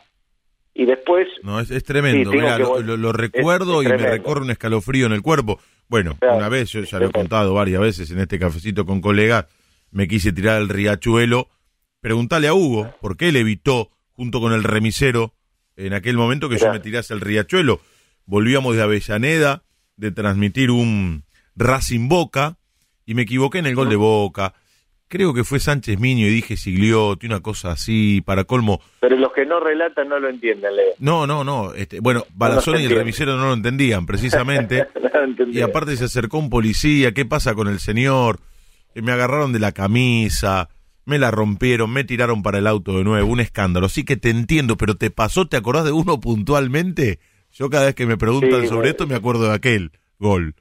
Y, y de en los primeros partidos me, me, ocurría y, y, me quedaba atado a eso y decía, no, increíble, no me puedo creer, mira, estoy en este momento que lo esperé tanto y, y bueno, y nada, me quería morir. Y porque nos pasa, ¿viste? Es, es, es, difícil explicarlo, pero bueno, para el relator cuando erra, oh, porque nosotros queremos tener una precisión justa y milimétrica y, y genuina y bueno, y a veces no se te da, pero bueno, después con el correr de los partidos, con, con la tranquilidad que uno le va dando la gimnasia del aire, mm. eh, después eso lo, lo, lo, va corrigiendo solo. Y después como, como hecho, bueno, puede ser lo de Radio Mitre cuando me dijeron, mira, no podés seguir, no podés continuar, eh, recursos humanos está opinando mejor que, que como sos menor, eh, no, no puedas continuar y bueno, y a partir de ahí eh, bueno, empecé a, buscar otra vez trabajo de vuelta y me acuerdo que lo iba a ver a Víctor Hugo, a Continental, a competencia, después me iba a ver a Mariano Closa a, la red en ese momento, y bueno, iba de, programa en programa a ver si en algún momento, un día me acuerdo que le llevé un eh, un, un CD a, Mariano, me dice, no, no, vení, vení que te quiero escuchar y vamos a relatarme en vivo, relatarme en vivo. Y metió un estudio Mariano Clos, ¿viste? Mariano que era Mira. El, el uno de la red, ¿viste? Claro, en ese momento. Oh. Y, y me hizo me hizo relatar eh, un gol y yo estaba en el estudio y me ponía las manos en la boca, ¿viste? Para relatar y me decía, ¿qué sé con las manos en la boca? ¿Viste? No entendía nada, ¿viste? Y yo relataba como si estuviese en el boliche. Claro. 18 años yo, ¿no? Y, y bueno, y, esas cosas que uno va recordando para, para poder eh, iniciarse en el camino. Y bueno, nada, después eh, se fueron dando ciertas cosas eh, que, que, me fueron ya acomodando. Es, es algo natural que, que, que, le pasa a cualquiera en cualquier carrera, que, bueno, que, por lo general, con el correr de los años uno va mejorando, ¿no? Y esa es la idea. ¿Y disfrutaste aquel recorrido? O tu obsesión por llegar a relatar la campaña de Boca te hacía perder de vista todo aquello que te ocurría. Mm, eh, Juan Carlos Dávalos, el autor de la gran dinastía de artistas salteños, esto siempre lo contaba Eduardo Galeano, en una época en la que muy poca gente tenía autos, él tenía uno que no andaba bien, echaba humo, a duras penas andaba ese auto, pero el tipo era feliz, Dávalos con su auto. Y un día lo frena un paisano y le dice, escúcheme, don Dávalos, con ese auto usted no va a llegar a ninguna parte. Y don Dávalos lo miró, sonrió, se tomó un par de segundos y le dijo, ¿sabe lo que pasa, compañero? Que yo no viajo por ir. Yo viajo todo el tiempo mirando el paisaje sin apuros. Mi objetivo no es llegar, disfruto el transcurso del viaje. ¿Vos disfrutaste ese transcurso? Sí, sí, lo disfrutaba mucho, Leo, lo disfrutaba mucho y me acuerdo que de Radio Mitre de Show de Boca me iba a Mar de Fondo a verlo a Alejandro Fantino a TIC y las vueltas de la vida me, me hizo eh, que, el canal, bueno, empiece a trabajar en el canal a partir de enero de este año, ya contratado por el canal porque a veces me invitaban para ir a charlar de Boca eh, en, los programas y en, lo primero que hice fue eh, ingresar de vuelta al estudio de Mar de Fondo. Y me, me vi, me vi ahí porque era el, el, típico pibe que iba a verlo a Alejandro Mar de Fondo, que en ese momento era icónico, ¿viste? Año 2000, 2001. Tremendo, 2002. Claro, y, y bueno, y bueno, me, me, pasó eso, pero sí, lo disfruto mucho. Yo lo, lo que hago y lo que hice y lo, lo, iba disfrutando mucho. Eh, por supuesto que vos cerrás los ojos y decís que rápido pasa. Porque a veces cuando uno es muy eh, autoexigente, cuesta disfrutar. A mí me cuesta disfrutar. Es difícil que yo termine feliz de relatar un partido, porque siempre me voy a encontrar con algo que no me gustó, me voy a ir con bronca, me voy a ir mal. Y a veces en los momentos de tranquilidad, de introspección, digo, pucha, pero si te preparaste toda la vida para esto, Leo, ¿cómo no lo vas a disfrutar? ¿Por qué no lo disfrutas? Y cuando llega el momento, no lo disfruto. Claro, Por esa autoexigencia, bueno, ¿viste? Es un tema sí. de terapia, ¿eh? Eh, eh, bueno, claro, bueno, eso es más para para charlarlo con, con, con alguien especialista y con terapia también, porque a mí también Sí. me pasa en muchos momentos, pero ¿Viste? eh, yo sí me veo que con eh, partido tras partido eh, yo voy mejorando. Eh, no me voy feliz, no me voy contento del todo, porque sé que el partido siguiente va a ser mejor y el partido siguiente, entonces sí soy muy ansioso y, y eso, bueno, a veces me juega en contra, eh, pero lo que me pasa es que, bueno, arranca la transmisión y, y ya y es como que entro en, en otro en otro estado, no, no, no sé cómo explicarlo, pero y, y bueno, y todo lo que fui eh, metiendo en la cabeza y eventos y hechos y, lecturas, en algún momento yo sé que va a saltar y bueno, a- aparecen esas situaciones. Eh, cuando uno hace lo que le gusta es difícil disfrutar eh, porque no se da cuenta muchas cosas que le, que le van ocurriendo. Pero después con, con el tiempo lo, lo, lo, lo, lo fui lo fui aprendiendo de que tenía que, que disfrutar pero al principio me pasaba como vos pero no no lo sufro eh, no, no, no lo no lo sufrí. Eh, en eso te lo reconozco. ¿Eso, ¿Eso lo hablaste en terapia o lo pudiste resolver solito? no no solo no, no nunca hice terapia. Y lo, lo, lo fui resolviendo solo porque eh, yo, eh, y como te dije hace varias veces en, en distintos momentos de la charla que estamos teniendo, Leo, eh, yo siento que me preparé toda la vida para esto, Claro. porque lo quise hacer siempre, es como que yo lo busqué, no, no es que, bueno, se me dio, tuve culo, tuve suerte, viste, se, viste, se me apareció un día, no, no, no, por supuesto que después tenés que tener padrinos, gente que te acompañe, gente que te dé el apoyo, eh, un gerente que diga apuesto por vos, en este caso fue Costa Febre, porque él, se la jugó por mí sin que yo tuviese experiencia y me puso a relatar la campaña de Uva con Leto y él podría haber elegido a otro y sin embargo se quedó conmigo y, y, y un montón de cosas, pero eh, siento eh, después la suerte, ¿no? Eh, la suerte tiene que estar, eh, te tiene que acompañar, yo me considero un tipo de suerte, la verdad, me considero un tipo de suerte, pero también me considero una persona que, que, que siempre creyó que podía llegar y que de tanto soñarlo, de tanto soñarlo, bueno, se fue dando. ahora sí, eh, escuchá, ¿eh? Escuchá. Mario Boyé, Boca, 1941-1949, Genoa. Ahí está. ¿Viste? Te- ¿Viste? Eh. Tenía razón. Sí, tenía razón. Quería, quería verlo. En 1949-1950, después jugó en Colombia, en Millonarios, en Racing, fue campeón en Huracán y termina su carrera en Boca en el 56, año que, como bien dijiste, fue el de, el de debut de Antonio Ubaldo Ratín. Las dos últimas, ahora sí.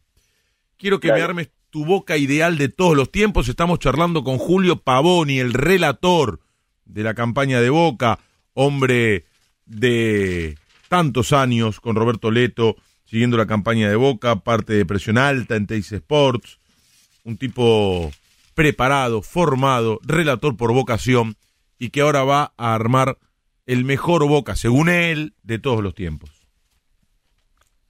Eh, a ver, eh, ayúdame, ¿de lo que yo vi o de todos los tiempos? Y en vos se puede adaptar eh, la propuesta de todos los tiempos, porque es un tipo que leyó, que sabe. Yo cuando armo equipo de todos los tiempos, armo incluso con aquellos que no vi, pero lo dejo a tu criterio. Bueno, dale, bueno, mezclo un poquito. Dale. Eh, en el arco voy a poner a mi primer ídolo de Boca. Eh, entiendo que hay grandes arqueros en la historia de Boca, pero yo a Navarro Montoya lo pongo en el arco porque fue mi primer ídolo. Claro. En Bragado, en, mi- en- en donde yo dormía, los pósteres eran del mono, de Navarro Montoya. Era tu póster Eh, en la infancia. Eh, exacto, fue mi póster en la infancia, mi primer ídolo, Sí. eh, Navarro Montoya. Bueno, Eh, pero bueno, el 4. nada, después lo vi a lo, lo vi a Oscar y bueno, nada, eh, sé que eh, ha sido un monstruo de largo. El cuatro, a ver, siempre caemos en los mismos dos nombres, eh, que son el Tano Pernilla y el Negro Ibarra. Claro. Me voy a quedar con el Negro Ibarra. Claro. Eh, Mouso jugó de dos con Domínguez y de seis con el Toto Lorenzo. Exacto. Eh, lo voy a poner a, a Mouso con Walter Samuel Ah, y de tres a Silvio Marzolini. mira. El 5, ese es para mí el, el puesto más más peleado de todos en, en- en- en la historia de Boca, te diría, porque Mm. Suñé jugó de 5, porque el Rata jugó de 5, Eh, porque puesto- Blas jugó de claro. 5, porque Chicho jugó de Claro, 5, un puesto emblemático en la historia de Boca. Claro, es, es emblemático. Recién, bueno, la Sati, estábamos hablando recién. Claro. El León Pesia, Mourinho, qué sé yo, te, te puedo citar un montón de apellidos. Sí, sí. Eh, me voy a quedar con Blas porque lo vi de chiquitito y porque Blas es emblema de Boca. Ujú. Eh, pero voy a poner a Suñé también, voy a jugar con otros cinco más en la Ah. mitad de la cancha. Está bien. Eh, ¿Cómo lo querés armar? ¿4-4-2? Como quieras vos. Eh, Como te quede más cómodo. Bueno, y, a- y arriba, bueno, voy a mezclar, voy a, voy a hacer, a ver, eh, a Diego lo tengo que poner, a Román lo tengo que poner, eh, a Palermo lo tengo que poner, Y pará, ahí ya y ahí cuántos voy. Así que Junta, Suñé. Tenés, eh, hasta acá tenemos Navarro Montoya, Ibarra, Mouso, Sí. Samuel Marzolini, Sí, Blas, Sunié, Román, Diego y Palermo. Te falta uno. Te falta uno. al mellizo. Y lo pongo, lo, lo- no, lo voy a poner al Chelo Delgado. Ah, mira. El Chelo Palermo. Palermo hubiera preferido al Mesizo seguramente. Pero está muy Bueno, bien. fu- fuimos, campeones del mundo. Eh, claro, claro. Y precisamente, con Eh, pase de Chelo eh, para, para Palermo. Que Palermo quería que Por juegue supuesto precisamente Mesizo. que... Claro. Y Sí, eh, sí, sí, sí. Claro, se habló mucho de aquella historia. Y esta es la última que ya te la había anticipado también. Que me armes el mejor equipo de todos los tiempos para transmitir fútbol por radio. En, fútbol en general, Víctor Hugo, sin dudas. Sí. Eh, como comentarista, Fernando Niembro, para mí es un monstruo, Fernando. Eh, Los dos pasaron por este cafecito, che. Bueno, ellos dos, creo que como dupla eh, pa- para transmitir fútbol, fútbol sería imbatible. Eh, en, en transmisiones partidarias de Boca es eh, Pancho con, con Roberto, Fantino con Roberto por igual, creo que como dupla también ingeniales. En estudios, para mí Juan José Lujambio es la voz de los estudios, lo pongo en cualquiera de las dos transmisiones. Eh, MP, en, en- en vestuario sin duda para Boca, porque en, la antenía me decía a las 2 de la tarde que iba a contar algo y te lo contaba a las 5 de la tarde, hoy sería imposible eso, porque ya le hubiesen choreado la noticia, redes sociales, Twitter Obvio, y demás obvio, obvio. pero en ese momento podía sostener el, el suspenso, así que a Marcelo lo pongo sin duda porque nada, es un, eh, in- eh, no sé, yo creo que inventó una manera también de, de hacer vestuarios que, que, que hoy hoy se, se, se ve mucho.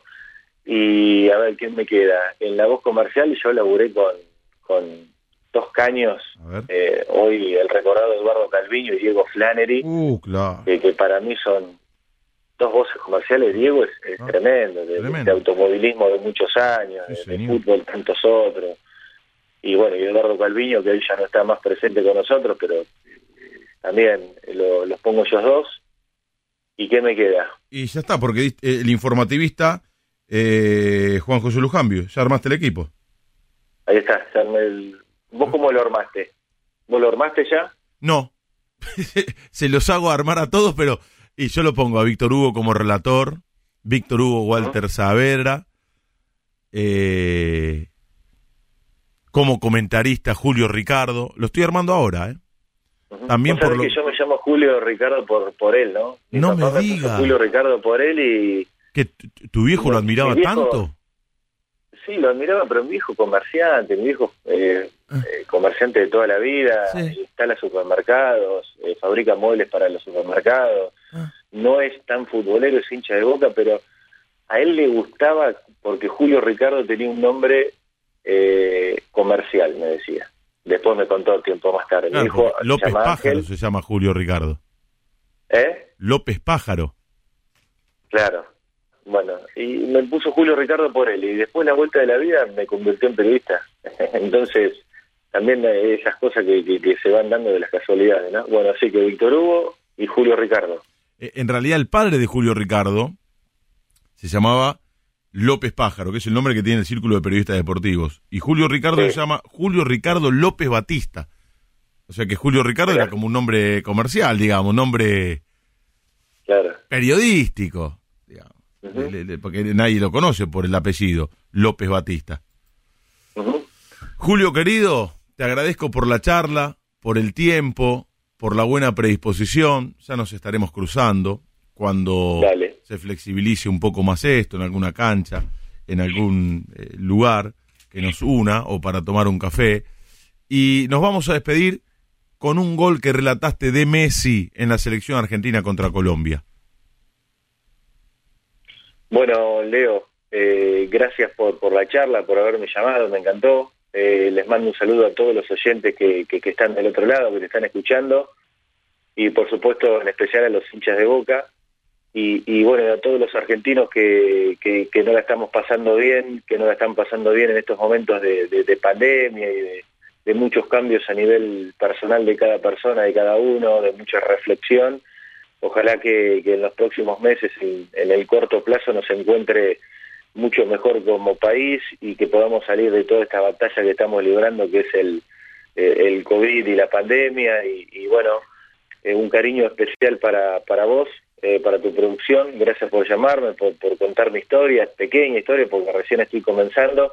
Y ojalá que, que, que este dial o en donde estés nos encuentre dentro de 20 años y podamos recorrer una, una carrera y se hayan cumplido mis sueños de que te comenté durante la charla, de, de poder estar en el corazón del hincha de boca, que eso se logra con mucho tiempo y, que ojalá eh, se me pueda dar porque es el, sueño que, siempre busqué de toda la vida. Así que un abrazo para, para vos, Leo querido, y para toda tu gente. Chiqui Heredia, que es nuestro productor barra operador, y no se, no se sensibiliza por nada, me dice, pregúntale que es economista él, ¿a cuánto va a llegar el dólar este año? ¿Vos te parece que terminemos así la charla? Y, mira, eh, hay, hay muchos dólares de la soja y del campo, eh, así que Ah, calculo que como dicen como dicen todos, ¿no? Que, o la mayoría que hasta que no lleguen las elecciones mm, lo van a poder tener controlado. mm. piensa en dólar, piensa en dólar del operador, mira. Sí, increíble, ¿no? Yo creo que me equivoqué el opera- eh, ganan bien los operadores ahí, ¿eh? Evidentemente, evidentemente. ¿Por qué te dicen mago, Julio? Porque mm, me gusta la magia, me gusta mucho la magia, estudié magia durante mucho tiempo, eh, participé en muchos torneos de magia y bueno, y es una pasión que también la llevo y que me gusta, me gusta ir a ver eh, espectáculos de magia y bueno, me engancho con, con, con ese hobby, con esa eh, con esa actividad, así que de ahí sale y me lo puso Alejandro, me lo puso Fantino, Ah, porque sabía que yo hacía magia y bueno, y entre tantas, entre tantos llamados un día en Radio Mitre me dijo, bueno, vos sos el mago, a ver, datame un gol, y ahí arrancó. y nos vamos con el mago Messi y el relato del mago Julio Pavoni. Nos vamos de esta charla, seguimos hasta las 5 de la mañana con el alargue de fin de semana. Gracias, Julito, abrazo grande, muy linda historia. abrazo. La verdad que vale la Gracias. pena contarla y, y de nuestra parte escucharla y disfrutarla. Gran abrazo. Abrazo, Leo, chau, chau. Julio Pavoni pasó por el cafecito con colegas de El Alargue de fin de semana de Radio La Red. Momento ideal para la Argentina. Se encienden los celulares, nueve minutos y un cachito. El flash que se ve a lo lejos. Ahí va Messi para acariciar. Frota la lámpara. Me siento bien con Lionel. Casi nueve minutos del primer tiempo. Encuentro en cero para romper el cero aquí en San Juan. Y acomoda a Lionel. Y también está Biglia. Pero la jugada será de Lionel. Me hago la película con este tiro libre para la Argentina. A cuatro metros del área. Y ahí va Messi para acariciar con zurda. Va el Rosarino Lionel.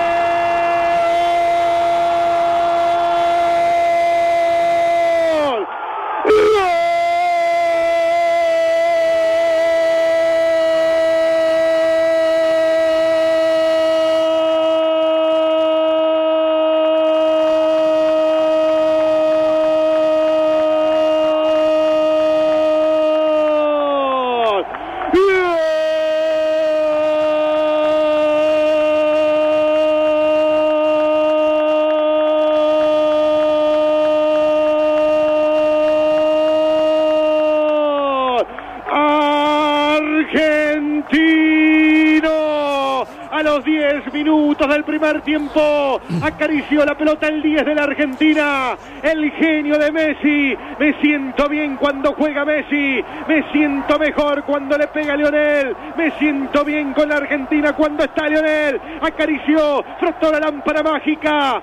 ¿Quién es tu mecena? Serán los Borgia, serán los Medici. La genialidad de Messi.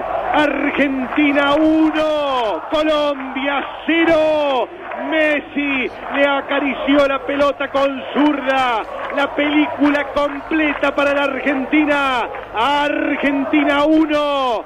Golazo del genio. Colombia 0.